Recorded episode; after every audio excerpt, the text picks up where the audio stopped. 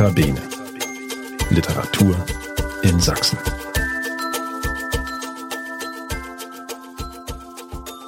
Irgendwann werden wir uns alles erzählen. So hieß 2011 das Debüt der Leipziger Schriftstellerin Daniela Krien. Und das ist auch das Motto unseres heutigen Podcasts, in dem Daniela Krien zu Gast sein wird. Wir, damit meine ich den Sächsischen Literaturrat, also den Dachverband sächsischer Literaturvereine und Institutionen, für die wir an dieser Stelle die Literaturszene in Sachsen hörbar machen wollen.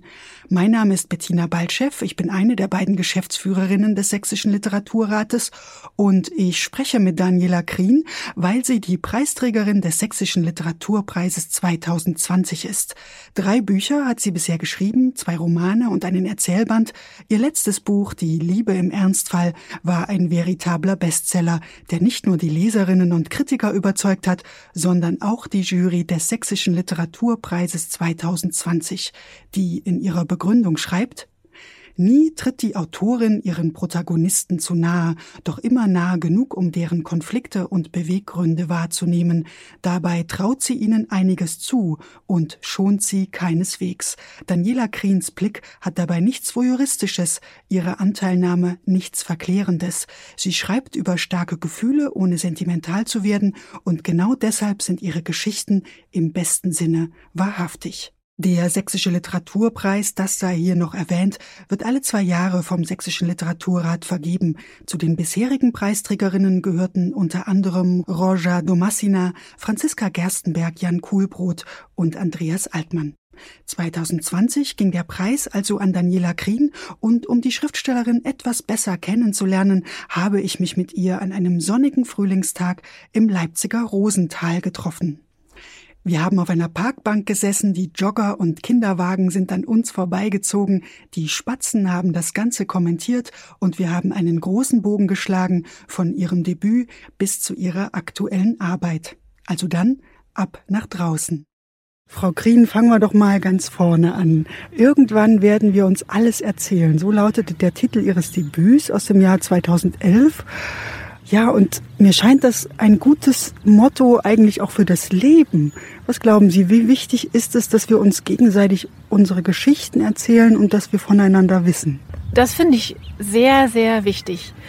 Also aus verschiedenen Gründen. Zum einen, um uns selbst zu verstehen, wenn wir die Geschichten unserer, bleiben wir mal beim Kleinen, unserer Vorfahren, unserer Eltern, Großeltern und so weiter, kennen, das ist, glaube ich, eine Vorbedingung, um überhaupt das eigene Leben zu begreifen und das eigene Handeln. Und im Großen, im Gesellschaftlichen ist es natürlich auch enorm wichtig, nicht im Schweigen zu verharren. Das haben wir, glaube ich, aus der Geschichte, besonders unseres Landes, aber auch aller Länder, gelernt, wie wichtig Aufarbeitung ist. Und zur Aufarbeitung gehört natürlich in, in erster Linie mal das Sprechen, das Erzählen, das, das ehrliche Erzählen.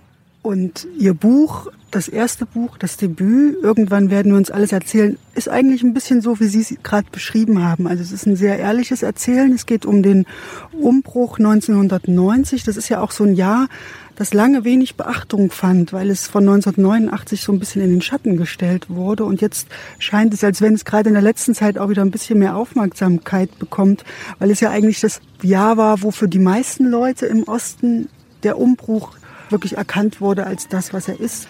Das war so eine Zeit zwischen Hoffnung und Enttäuschung. Können Sie sich noch erinnern, was der Auslöser war, die Geschichte von Maria und Henna zu erzählen? Das kann ich so genau nicht sagen. Die Geschichte war nicht fertig in meinem Kopf. Als ich angefangen habe zu schreiben, hatte ich ehrlich gesagt nur ein Bild im Kopf. Dieses Bild war eine bäuerliche Familie, die an am Tisch sitzt, gemeinsam zu Abend isst und der Vater sitzt ganz klassisch so am Tischende. So ein bisschen der, der Patriarch der Familie tatsächlich. Das war einfach ein Bild, das mir kam. Und dann habe ich nur einen Satz aufgeschrieben und dieser Satz hieß, der Vater sitzt am Tisch. Und ich wusste wirklich noch nicht, was passiert. Und aus diesem Satz ergab sich alles andere. Das ist eine Geschichte, die ist irgendwie zu mir gekommen. Deswegen ist es schwierig zu sagen, was dafür der Auslöser war. Ne? Ich ich wollte etwas schreiben, das war mir klar. Ich habe mich hingesetzt und ich, ich hatte irgendwie den unglaublichen Drang, etwas zu schreiben und ich wusste überhaupt nicht was. Und dann ist das entstanden und ich, ich kann es nicht sagen, woher es kam. es war offensichtlich irgendwie da, ohne dass ich wusste, dass es da ist. Ja, es war da und es hat offensichtlich auch 20 Jahre gebraucht, um diese Geschichte zu erzählen. Nun sind Maria und Henna Büchernarren. Sie sind sehr belesen und lesen einander auch Geschichten vor. Wie war das denn bei Ihnen? Welche Bücher haben Sie in Ihrer Jugend begleitet? Vor allem die russischen Klassiker, die standen einfach bei uns im Regal. Und deswegen habe ich mich da ähm, erstmal so durchgelesen. Thomas Mann auch, den Buddenbrooks und eigentlich so ziemlich alles von Thomas Mann. Genau, ich habe mich vor allem durch das gelesen, was da war. Und das war so ein bisschen der Kanon der Klassik. Tolstoi habe ich wahnsinnig gern gelesen, Dostoevsky. Und äh, meine Mutter hat auch immer sehr darauf geachtet, als ich noch kleiner war, dass ich wirklich sehr hochwertige Kinderliteratur auch vorgelesen bekomme. Insofern bin ich schon durchs Vorlesen und Lesen im Elternhaus geprägt. Und, und dann erst später, als ich dann ausgezogen bin, habe ich so meine eigenen literarischen Wege gefunden. Da. Und Dostoevsky kommt ja auch in dem Buch vor, ne? Da gibt es ja, ja eine kleine Verbindung. Da ja. habe ich dann gedacht, ob das vielleicht auch mitgespielt hat. Also Sie haben gesagt, Sie haben einen ersten Satz geschrieben und gleichzeitig haben Sie natürlich diese Lektüreerfahrung. Hat sich das dann quasi auch ergeben, dass nachdem Sie den ersten Satz geschrieben haben, sich da auch Ihr Schreiben mit dem Schreiben dieser russischen Schriftsteller verbunden hat? Ja, das war tatsächlich so. Ich habe zu der Zeit die Brüder Karamasow gerade nochmal gelesen und äh, das hat sich dann da so mit hineingewoben, ohne dass es so geplant gewesen wäre. Aber ich wusste natürlich und ich wollte, dass meine Figur Maria eine junge Frau oder ein, ein Mädchen, man muss schon sagen, eine junge Frau ist, die auch einen gewissen Ehrgeiz beim Lesen hat oder bei der Auswahl ihrer Lektüre und da bot sich dieses Werk natürlich an, das ja wirklich alles bietet. Also man kann das auf einer sehr einfachen Ebene lesen und man kann es aber auch, ähm, je komplexer oder je, je mehr Bildung man sich selber angeeignet hat, umso mehr wird man in diesem Werk auch entdecken, ne? bis hin zu religionsphilosophischen Gedanken und und und. Deswegen hat sich das da irgendwie so mit, mit hineingearbeitet. Ich habe es gerade schon gesagt, das Buch spielt 1990, aber natürlich tauchen da auch Erinnerungen auf, wie sie das erste Mal in den Westen fahren, dass sie zu einer Demo in der Kleinstadt gefahren sind 1989. Sie selbst wurden ja 1975 in Mecklenburg-Vorpommern geboren. Da hieß es noch Bezirk Schwerin. Und dann sind sie in Thüringen aufgewachsen. Wenn man das mal nachrechnet, dann waren sie nur etwas jünger als ihre Maria in ihrem Buch. Wie haben Sie denn die Wendejahre erlebt? Sie haben gerade schon ein bisschen erzählt von Ihrem Lesen und Ihrer Familie, die Sie auch literarisch an die Werke herangeführt hat. Wie war das bei Ihnen? Was haben Sie mitbekommen von den politischen Entwicklungen? Ehrlich gesagt gar nicht so wahnsinnig viel. Es war relativ weit weg, was da passierte. Die Demonstrationen, die haben wir dann schon mitbekommen. Da war ich auch mal mit einer Freundin dabei tatsächlich. Da war ich, ja, 14 muss ich da gewesen sein. Da mussten wir dann später auch zur Direktorin in der Schule kommen, weil wir gesehen wurden. Und also da gab es nicht wirklich Ärger, aber man konnte vermuten, was es für Ärger gegeben hätte, wenn nicht die Zeit schon so weit fortgeschritten wäre. Ansonsten war das Dorf, in dem ich aufgewachsen bin, einfach so klein und so weit ab vom Schuss und von allem, dass sich dort natürlich die Ereignisse nicht gerade zusammengeballt haben. Ne? Mhm. Das ist, glaube ich, wie oft in Dörfern. Es kann sich außenrum im Großen, im Gesellschaftlichen alles Mögliche verändern. Das Dorf bleibt das Dorf. Mhm. Und so ähnlich war es bei uns auch. Deswegen bin ich da erstmal ein bisschen unberührt gewesen. Wir sind auch nicht gleich nach Maueröffnung rübergefahren. Das hat eine ganze Weile gebraucht, bis wir uns aufgerafft haben, mal in den Westen rüberzufahren. Meine Mutter war eher unpolitisch und auch ein bisschen skeptisch tatsächlich gegenüber dem Kapitalismus und seinen Verheißungen. Das weiß ich noch, wir haben immer Westfernsehen geguckt, also wir haben nie Ostfernsehen geschaut, aber Westfernsehen. Und wenn da die Werbung lief, hat sie oft gesagt, Gott sei Dank bleibt uns das alles erspart.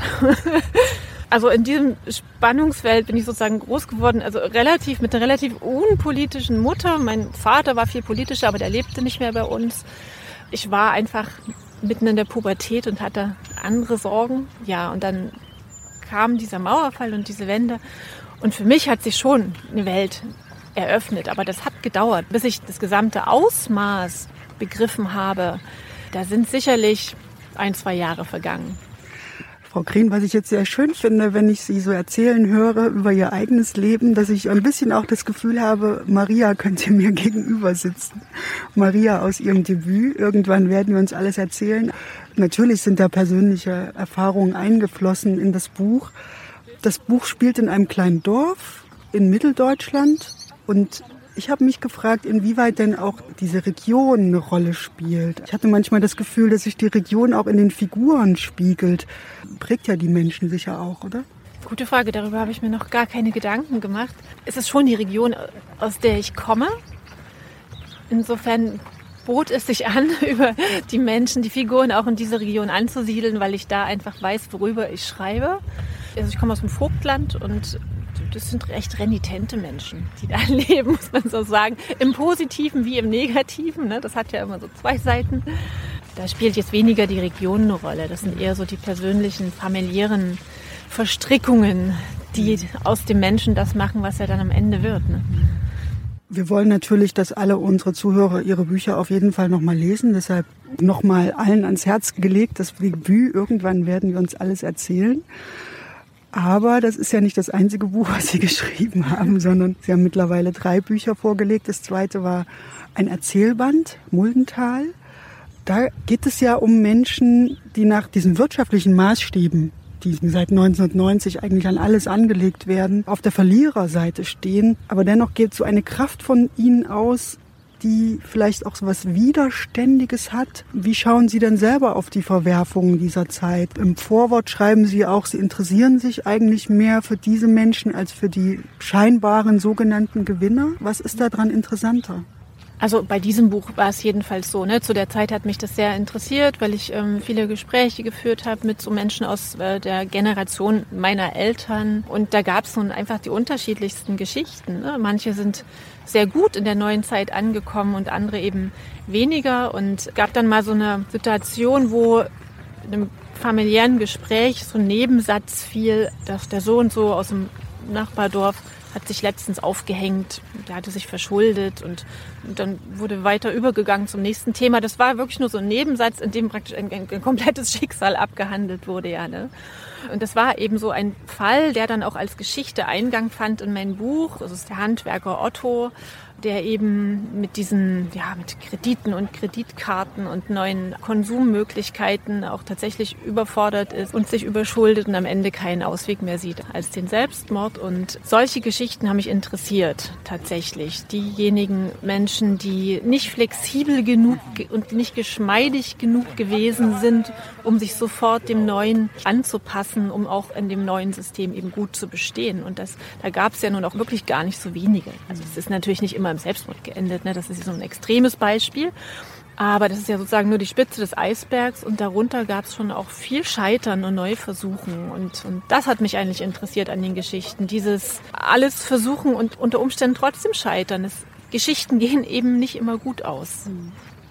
Aber das ist interessant, dass Sie das sagen, weil dieses Versuchen, das ist mir auch aufgefallen. Also das sind dann eben auch Versuche, sich sozusagen in diesem neuen System irgendwie äh, sich da eine Nische zu suchen, sei es als Prostituierte oder als Tagesmutter oder auch als Handwerker, der dann auf dem Mittelaltermarkt seine Produkte verkauft, seine Teller und seine Tassen. Gleichzeitig habe ich das Gefühl, es sind auch Menschen, die so ein bisschen außerhalb dieses eigentlichen Systems leben, die eben auch sehr gern übersehen werden. Ne? Also die sind die eigentliche Gesellschaft aufrechterhalten mit ihren Dienstleistung. Ich glaube aber, dass das eben auch nicht jeder schreiben kann. Ne? Also man muss sozusagen da auch ein Gefühl dafür haben. Ein Gefühl und Empathie auch tatsächlich. Und zwar eine ehrliche. Das darf nicht so ein kaltes Interesse sein und, und kein nur von außen blicken. Also das ist auch meine, meine Herkunft. Ich komme nicht aus einer bürgerlichen Familie, ich komme auch nicht aus einer, aus einer intellektuellen oder einer Akademikerfamilie, sondern ich komme genau daher. Mein Vater war Elektriker, der war an der Trasse in Russland, der hat so Erdgastankstellen in Betrieb genommen, war aber kein Ingenieur. Es war, also er war eigentlich ein Handwerker. Und meine Mutter war auch, ähm, die hat auch einen handwerklichen Beruf gelernt und war später in einem Büro beschäftigt, in einem großen Betrieb. Das ist das Milieu, aus dem ich entstamme, aus dem ich komme und das kenne ich auch gut. Dem fühle ich mich tatsächlich auch immer noch verbunden und ich glaube, deswegen habe ich dazu auch ein einen Zugang, einen wirklich unverstellten ne? und nicht den distanzierten Blick des Bürgers oder des, in der, der Intellektuellen. Und das ist, glaube ich, wichtig, wenn man über diese Menschen schreibt. Man darf sich auf keinen Fall über sie stellen, auch wenn man vielleicht selber dieses Milieu in gewisser Weise hinter sich gelassen hat, gibt es einem nicht, nicht das Recht, irgendwie herabzuschauen oder sich darüber zu stellen. Und nur wenn man das beachtet, glaube ich, kommen da auch gute Geschichten dabei raus, wenn man über solche Menschen schreibt. Also ich kann Ihnen versichern, dass das den Eindruck nicht macht, dass Sie sich über die Menschen stellen. Es ist sehr eindrucksvoll, wie Sie die Geschichten einfangen wenn Sie jetzt so davon erzählen, finde ich, ist ganz interessant, weil man ja eigentlich, wenn man die Bücher nebeneinander legt, also irgendwann werden wir uns alles erzählen, dann kam Muldental und dann schließlich 2019 Die Liebe im Ernstfall. Das ist ja der Roman, mit dem Sie eigentlich auch in der größeren Öffentlichkeit dann bekannt wurden. Mhm. Da beschreiben Sie ja ein ganz anderes Milieu. Das ist das Milieu, in dem Sie sich heute bewegen. Also Sie sind nach Leipzig gezogen. Sie haben studiert, sie haben angefangen zu schreiben, sie haben eine Familie gegründet. Die Liebe im Ernstfall spielt ja auch in so einem städtischen Milieu in Leipzig. Es geht um verschiedene Frauenfiguren, die auch in einem Alter sind, wo man sich anfängt, Fragen zu stellen, wo man ja vielleicht auch ja, sein gutes Leben in Frage stellt, was man sich aufgebaut hat. Es ist fast so, als wenn es eine logische Folge gewesen wäre, dass Sie jetzt über dieses Milieu schreiben, oder? Ja, wahrscheinlich. Ne? Wahrscheinlich schreibt es sich auch am leichtesten über das, was man gut kennt. Und in den letzten 10, 15 Jahren ist es eben dieses Milieu, das ich besonders gut kennengelernt habe, einfach weil ich mich darin bewege, weil mein ganzer Freundeskreis daraus besteht. Für mich als Schriftstellerin ist es deutlich schwieriger, über, über Dinge zu schreiben, die ich mir komplett erst anlesen oder recherchieren muss. Weswegen ich auch, diese Ente, Entschuldigung, irritiert. Nochmal neu. Ein, eine Ente läuft durchs Bild. ja, also genau, das Milieu, das ich beschreibe oder in das ich eintauche in die Liebe im Ernstfall, ist eben das, dass ich in den letzten 15 Jahren, seit meine eigenen Kinder geboren sind, besonders gut kennenlernen durfte. Ne? Einschließlich der ganzen Familiengründungen um mich herum und der Verwerfungen innerhalb der Familien, der Scheidungen und Trennungen und Versuche mit Wechselmodellen und was es da nicht alles gibt. Und das habe ich mir lange, lange Zeit angeschaut und bin auch selber davon betroffen. Auch ich bin getrennt und ziehe meine Kinder alleine groß seit ähm, nunmehr schon acht, neun Jahren. Ja, und das hat mich irgendwann eben auch literarisch interessiert, was da vonstatten geht, wo, woran das eigentlich liegt, dass es so wahnsinnig schwierig ist, so eine Familie, so eine Ursprungsfamilie, die man sich da aufbaut, zusammenzuhalten in dieser Zeit. Ne? Denn es ist sehr, sehr schwierig. Und das ist so das, das die Metaebene, das, das übergeordnete Thema des Buchs. Ne? Im Kleinen sind es natürlich dann die einzelnen Figuren mit ihren einzelnen Geschichten, aber das große Thema sind schon diese, auch diese sich verändernden Geschlechterrollen und die Fragen, die damit aufgeworfen werden. Was findet sich denn in Die Liebe im Ernstfall an Hintergrund und an Spuren aus Ihrem literarischen Debüt. Wenn Sie sagen, Sie schreiben ja aus Ihrer eigenen Erfahrungswelt, das können Sie ja nicht abliegen. Also Sie haben ja diese, selber diese Geschichte, die Sie gerade beschrieben haben, wo Sie herkommen, wie Sie aufgewachsen sind, wie Sie jetzt selber in so einem gutbürgerlichen Milieu angekommen sind. Was sind da so die zarten Fäden, die sich da durchziehen? Tja, das ist eine gute Frage. Also ich glaube, wenn sich denn ein roter Faden finden ließe in dem Ganzen, dann müsste man das vielleicht an der Figur Maria tatsächlich festmachen, denn das ist meine Hauptfigur aus dem ersten Roman und man ahnt am Ende, man weiß es nicht, man erfährt es auch nicht, aber man ahnt, dass sie diese dörfliche Welt also definitiv für immer verlassen wird. Man ahnt oder man weiß, sie wird vermutlich studieren, sie wird ein ganz anderes Leben führen, als sie am Anfang vorhatte. ich schreibe ja nun eben meistens aus der Perspektive einer Frauenfigur oder mehrere Frauenfiguren. Und ja, könnte man sagen, da lässt sich etwas ableiten von dem jungen Mädchen, das eigentlich auf dem Dorf bleiben wollte. Das wollte ich aber im Übrigen nie. Ne? ich schreibe zwar aus eigenen Erfahrungswelten, aber die Figuren sind wirklich nicht mit mir gleichzusetzen. Und gleichzeitig tauchen natürlich, was ja in der Natur der Sache liegt, in die Liebe im Ernstfall auch die Zugezogenen auf. Die Menschen, die eigentlich im Westen aufgewachsen sind, die nach Leipzig gekommen sind, wo sich auch Paare bilden, Ost-West und wo Freundinnen sich finden, Ost-West. Und ich glaube, die Kunst, die in dem Buch steckt und die mir auch gut gefallen hat, weil man das, glaube ich, auch nicht mehr so oft erzählt bekommt, dass da doch immer noch, man will es nicht glauben, aber nach 30 Jahren ist da immer noch ein kleiner Riss. Natürlich kann man heute oft nicht mehr genau sagen, wo jemand herkommt, aber wenn man jemanden näher kennenlernt, man hat eben dieses gemeinsame, die gemeinsame Erfahrung, wenn man aus dem Osten kommt oder aus dem Westen. Und ich hatte das Gefühl, dass das in Ihrem Buch auch ein Thema ist. Kann das sein?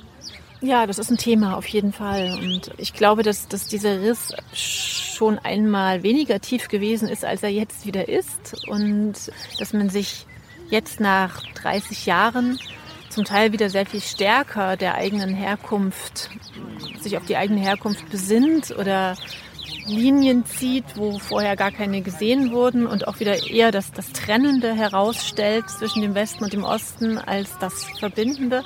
Und es gibt eben auch viel Trennendes, viel Unterschiedliches. Ne? Da sind wir wieder beim Anfang Ihrer Frage, warum ist es, ist es wichtig, die Geschichte zu erzählen, und zwar alle, die aus dem Westen und die aus dem Osten. Man wird nicht alles immer zusammenkriegen und man wird auch nicht immer den anderen zu 100 Prozent verstehen, aber man muss ihn zumindest anhören. Und ähm, genau, das ist ein, ist ein Thema des Buchs, Die Liebe im Ernstfall, eins von vielen, das zwar da nur am Rande angesprochen wird, aber es ist nicht ganz unwichtig, weil wir das, glaube ich, alle kennen. Auch diese Irritation manchmal, wenn man auf Menschen trifft, die eben ganz anderen Hintergrund haben, ganz anders sozialisiert worden sind und ich merke auch, dass es mir oft leichter fällt, mich Menschen mitzuteilen, die ähnlich sozialisiert worden sind wie ich selbst und die auch aus dem Osten kommen. Da muss ich vieles einfach nicht erklären, weil das selbstverständlich ist. Und wenn ich auf jemanden treffe, der aus dem Westen kommt, muss ich viel mehr sagen.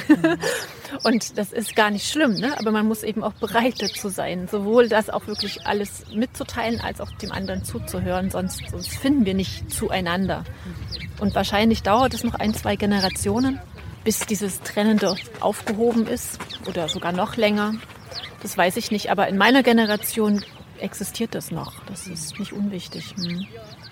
Ich nehme an, Sie haben mit diesem Roman auch viele Lesungen gehabt, im Osten und im Westen. Sind Ihnen da unterschiedliche Reaktionen entgegengekommen, auch verschiedene Fragen aufgetaucht, wo Sie sich vielleicht auch gewundert haben?